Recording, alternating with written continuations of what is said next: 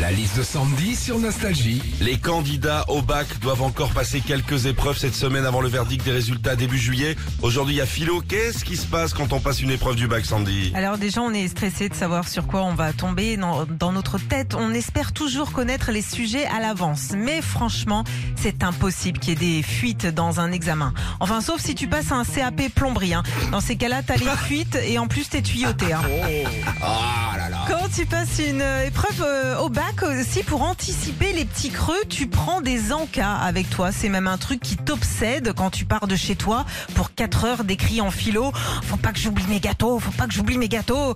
Ouais, à ce moment-là, Aristote, Nietzsche et Kant, bah tu t'en fous. hein. Les seuls noms qui t'intéressent, c'est Vico, Pringles, Belin et Monster Munch.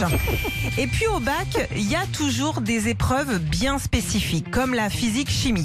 Cette année, euh, l'épreuve était en mars et les élèves sont tombés sur deux sujets, le saut des crapauds et la vitamine dans les kiwis. Des crapauds et des kiwis. Non mais lol, franchement. On va nous dire quoi l'année prochaine? Bah pour être accepté à Parcoursup, faudrait être incollable sur les bigorneaux et la papaye.